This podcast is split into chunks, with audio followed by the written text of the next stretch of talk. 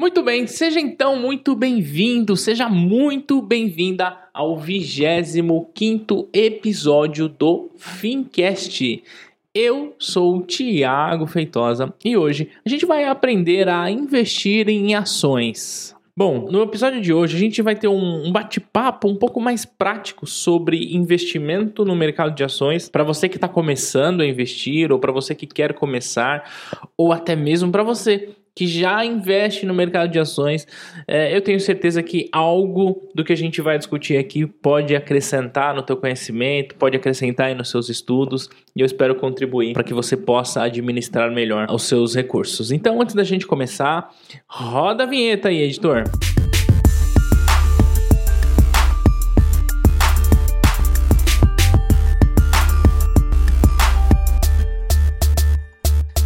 Uma vinheta, né? É uma música de introdução, mas tá valendo.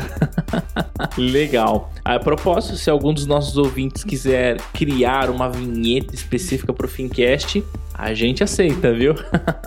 Bom, vamos lá.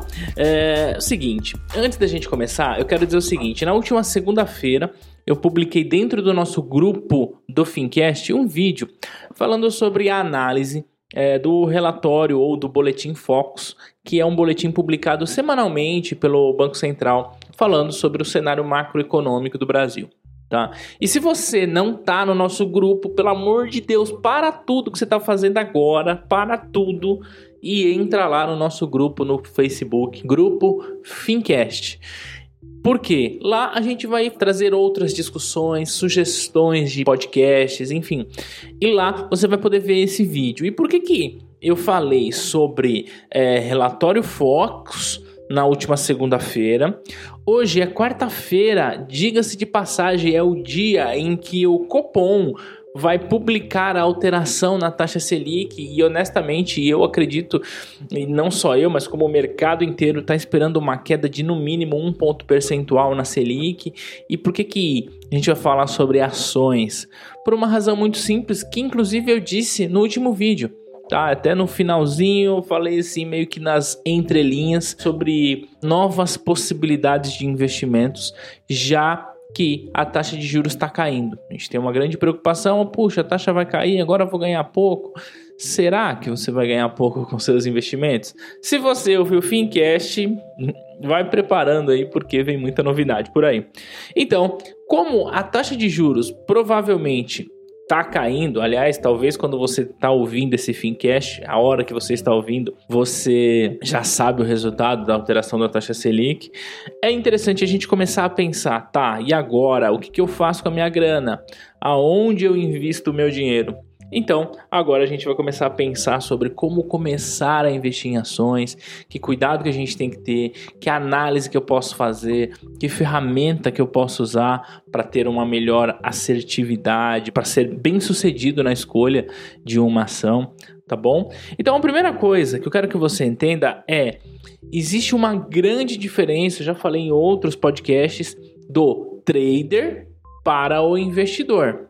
Veja, eu disse que existe uma diferença. Eu não disse que um é melhor do que o outro.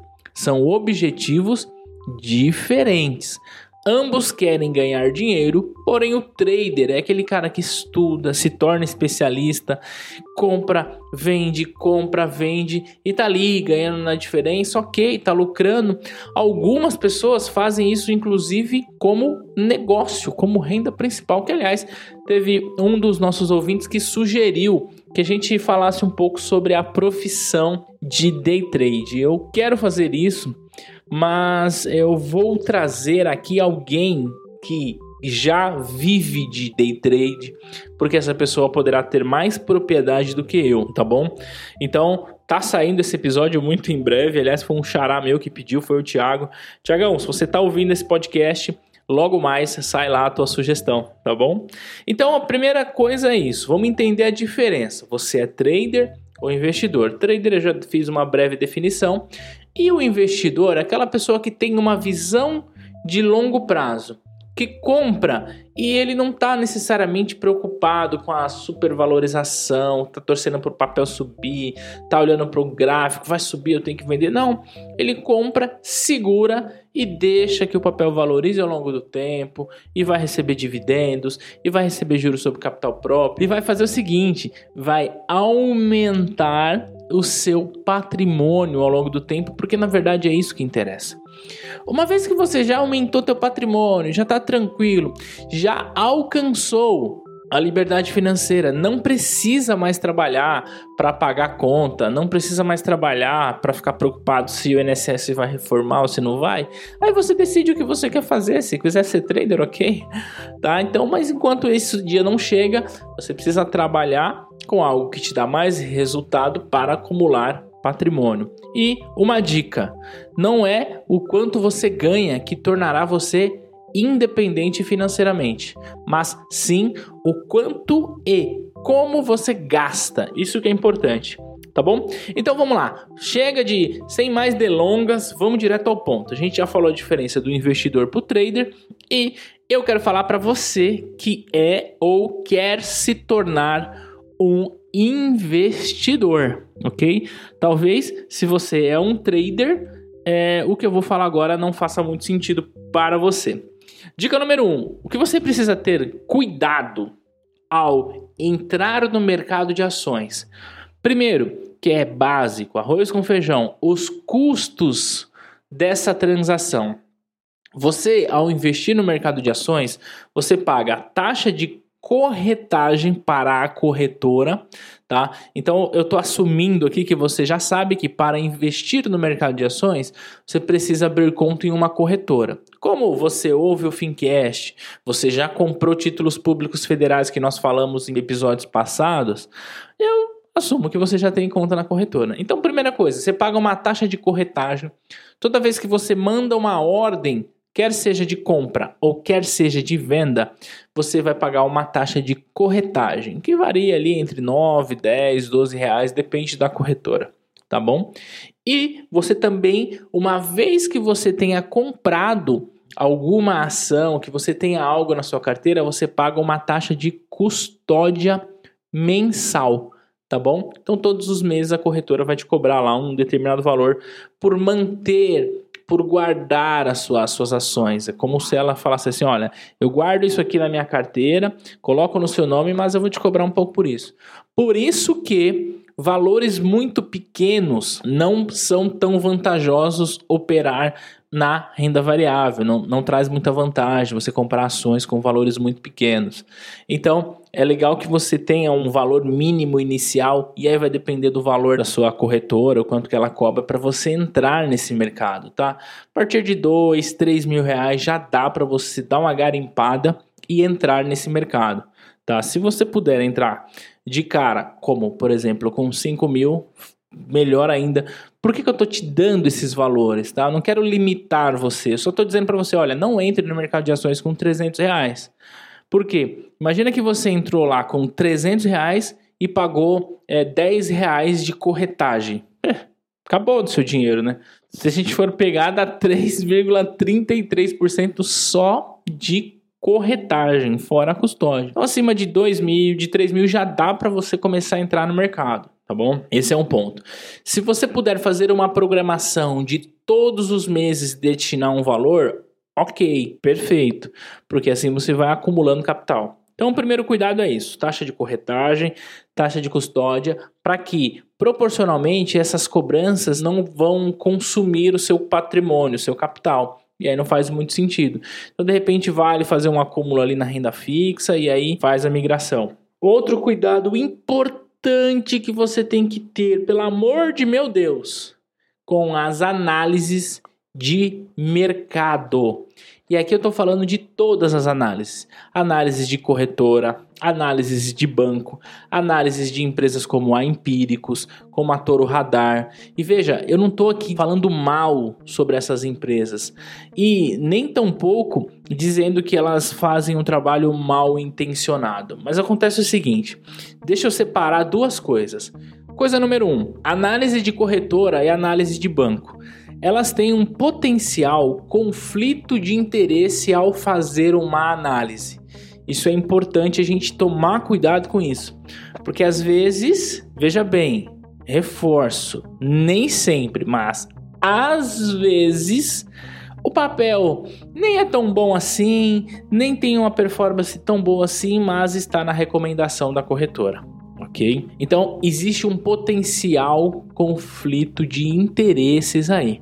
Agora, análises como empíricos, como o Toro Radar, essas empresas elas são é, consultorias independentes, portanto não tem vínculo nenhum com nenhuma instituição financeira ou com nenhuma outra empresa, o que por si poderia trazer um crédito maior à análise. Só que é o seguinte, a minha percepção, por exemplo, sobre a própria Empíricos, é, é que ela faz sim boas análises que ela faz, sim, é, um bom prognóstico do que pode acontecer no mercado, ok?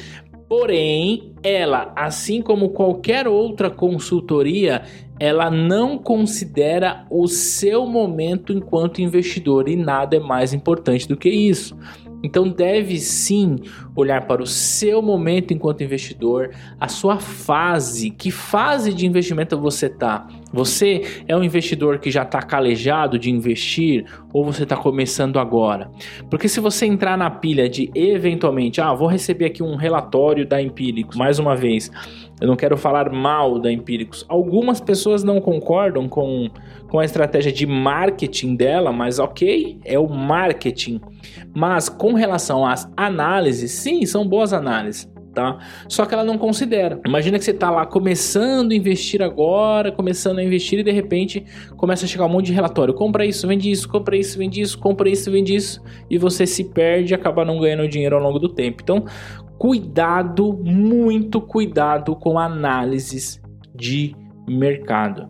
Qualquer pessoa que recomende a você um papel, um título, um produto que não leve em consideração o seu momento enquanto investidor, você deve ficar com um pé atrás. Ok? Então, são três cuidados que eu queria dar e o último de até um pouco mais de ênfase. Cuidado número um, as despesas. Cuidado número, aliás, um e dois, as despesas, né, corretagem e custódia. E cuidado número três, análises de mercado. Muito cuidado com as análises de mercado. São algumas são análises boas, outras não, mas todas, sem exceção nenhuma, considera o seu momento enquanto investidor, o que é muito importante. Aí você vai falar assim: "Ah, tá bom, agora você ajudou pra caramba, né? Você falou para tomar cuidado com a análise de mercado, mas eu não conheço o mercado e eu vou me basear em quê? Pelo amor de Deus, vou é, fechar o olho, entrar lá no meu home broker e fazer Unidune D, Salame Mingue, minha mãe mandou comprar essa aqui. Não vai rolar, né? Enfim.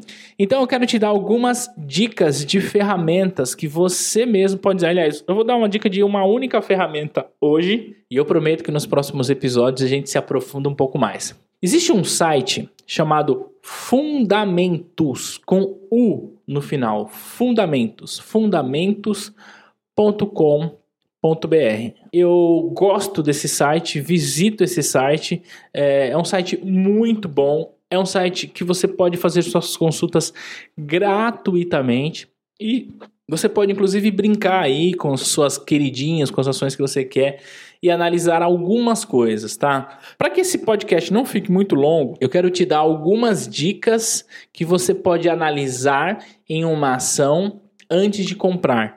Veja, eu estou falando isso com uma visão de longo prazo, com uma visão de quem quer manter o papel na carteira, independente do que acontecer, ok? Quer que ver o papel valorizando, quer receber dividendos, quer aumentar patrimônio. Se você está querendo ser trader, comprar e vender, talvez o que eu vou dizer aqui não sirva para você ok? Antes de eu te falar sobre algumas dicas, eu quero dizer o seguinte: para você investir, existem duas análises, duas escolas que formam analistas, tá?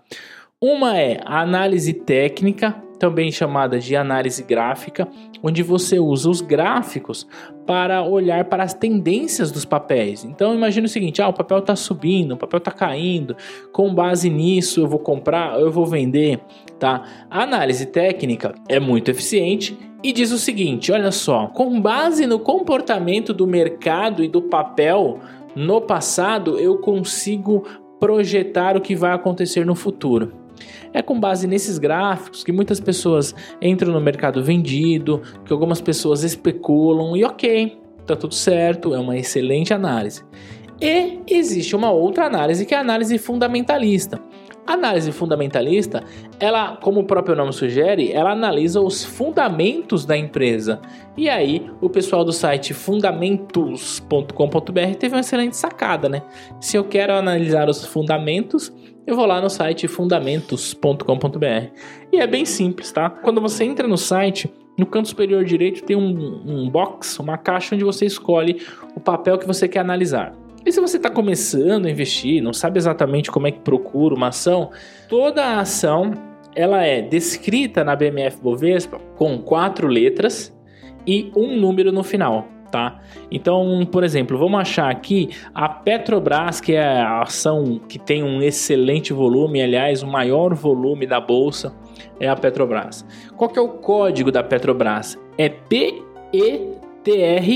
4 ou PTPETR 3. Qual que é a diferença? O que, que esse número no final quer dizer? Simples. Se for o número 3, a gente está falando de uma ação ordinária. Se for o número 4, a gente está falando de uma ação preferencial, tá bom? Uma ação preferencial, ela é normalmente, ela tem maior liquidez e normalmente ela paga um dividendo maior para o investidor do que a ordinária. A ação ordinária tem alguns benefícios, tá bom? Como por exemplo, direito ao voto, mas, como a gente está falando de investidores que não pretendem ter o controle da companhia, esse direito a voto ele acaba não tendo muito efeito, porque a gente não teria nenhum poder de veto, ok? Então a ideia é: as duas possuem rentabilidades parecidas, porém a preferencial normalmente paga um pouco a mais de dividendos ok? Então, entrando lá no site fundamentos.com.br, você vai lá, procura pela empresa. Então, eu havia buscado a Petro, eu vou buscar uma empresa, por exemplo, do setor financeiro. Tá, vou colocar aqui Itaú Unibanco 4, Itube 4, uma ação preferencial do Itaú. Algumas coisas que você pode ver ao entrar nesse site, tá? Para escolher a tua companhia, quer seja o Itaú ou qualquer outro, enfim. Existem centenas de ações negociadas na bolsa, ok? Coisas que valem a pena a gente olhar e eu particularmente gosto é o preço da ação dividido pelo valor patrimonial da companhia. Isto é, P dividido por VP, que ela mostra o quanto que o mercado está disposto a pagar por aquela companhia. Então, por exemplo, Vou dar um, um exemplo aqui bem simples. Imagina que a gente está falando aqui que o valor de mercado do Itaú seja de 10 mil reais, de todo o patrimônio dele. Só que se eu somar o valor da ação hoje pela quantidade de ações disponível no mercado, está em 15 mil reais. Significa dizer que, opa, peraí, o mercado está disposto a pagar mais do que vale. E ok, algumas empresas é, trabalham com essa margem e estão lindas. Então só tem um problema. Quando esse P sobre VP está muito alto, que não é o caso do Itaú que eu estou analisando agora, a gente enxerga que essa empresa ela tem uma margem absurda, absurda para cair de preço ao longo dos próximos meses ou até mesmo dos próximos anos, porque o mercado supervalorizou aquela companhia.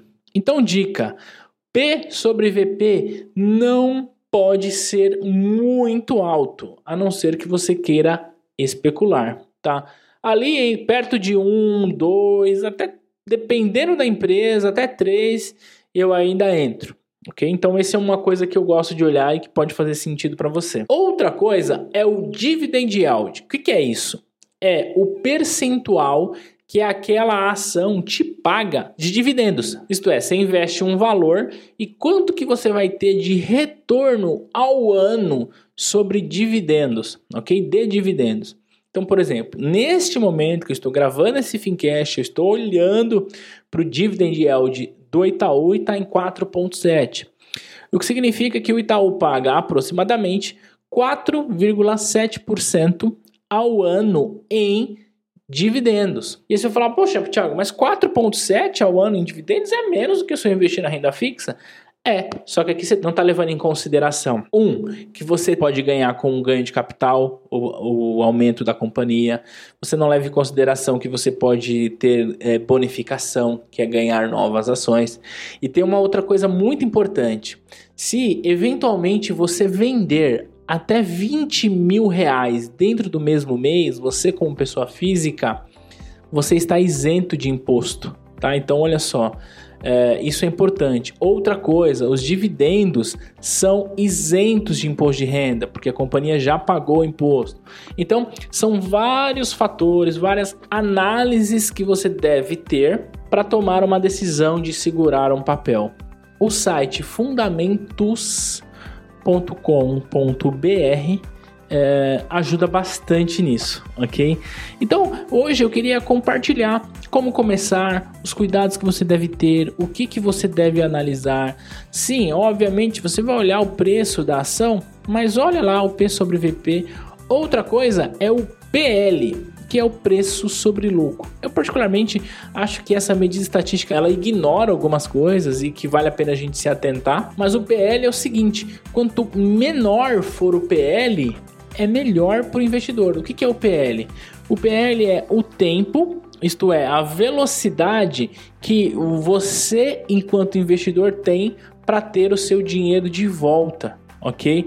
Então imagina o seguinte: no caso do Itaú, que eu estou olhando para ela enquanto eu gravo, está 37,93 aqui nesse relatório, com dividend yield de 4,7 e um PL de 13,5 24.